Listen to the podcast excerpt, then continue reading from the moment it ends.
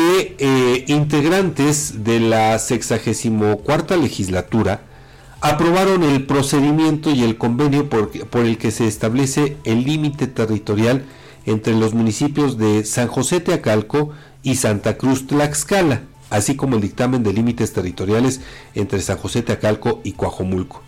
A propuesta de la Comisión de Asuntos Municipales que preside la diputada Mónica Sánchez Angulo, se desahogaron los expedientes parlamentarios relativos al conflicto por límites territoriales entre esos municipios.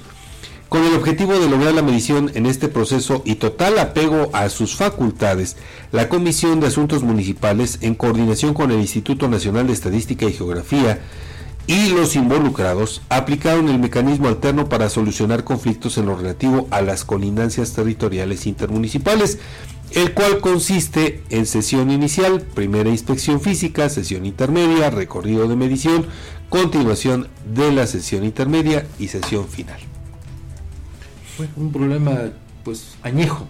Que además... Y ojalá que, que, ahora sí eh, pues dé los resultados esperados, porque pues en muchas ocasiones se dan estos acuerdos, se dan estas determinaciones, pero pues a veces no funcionan. A veces no, no a veces no funcionan o generan más conflictos.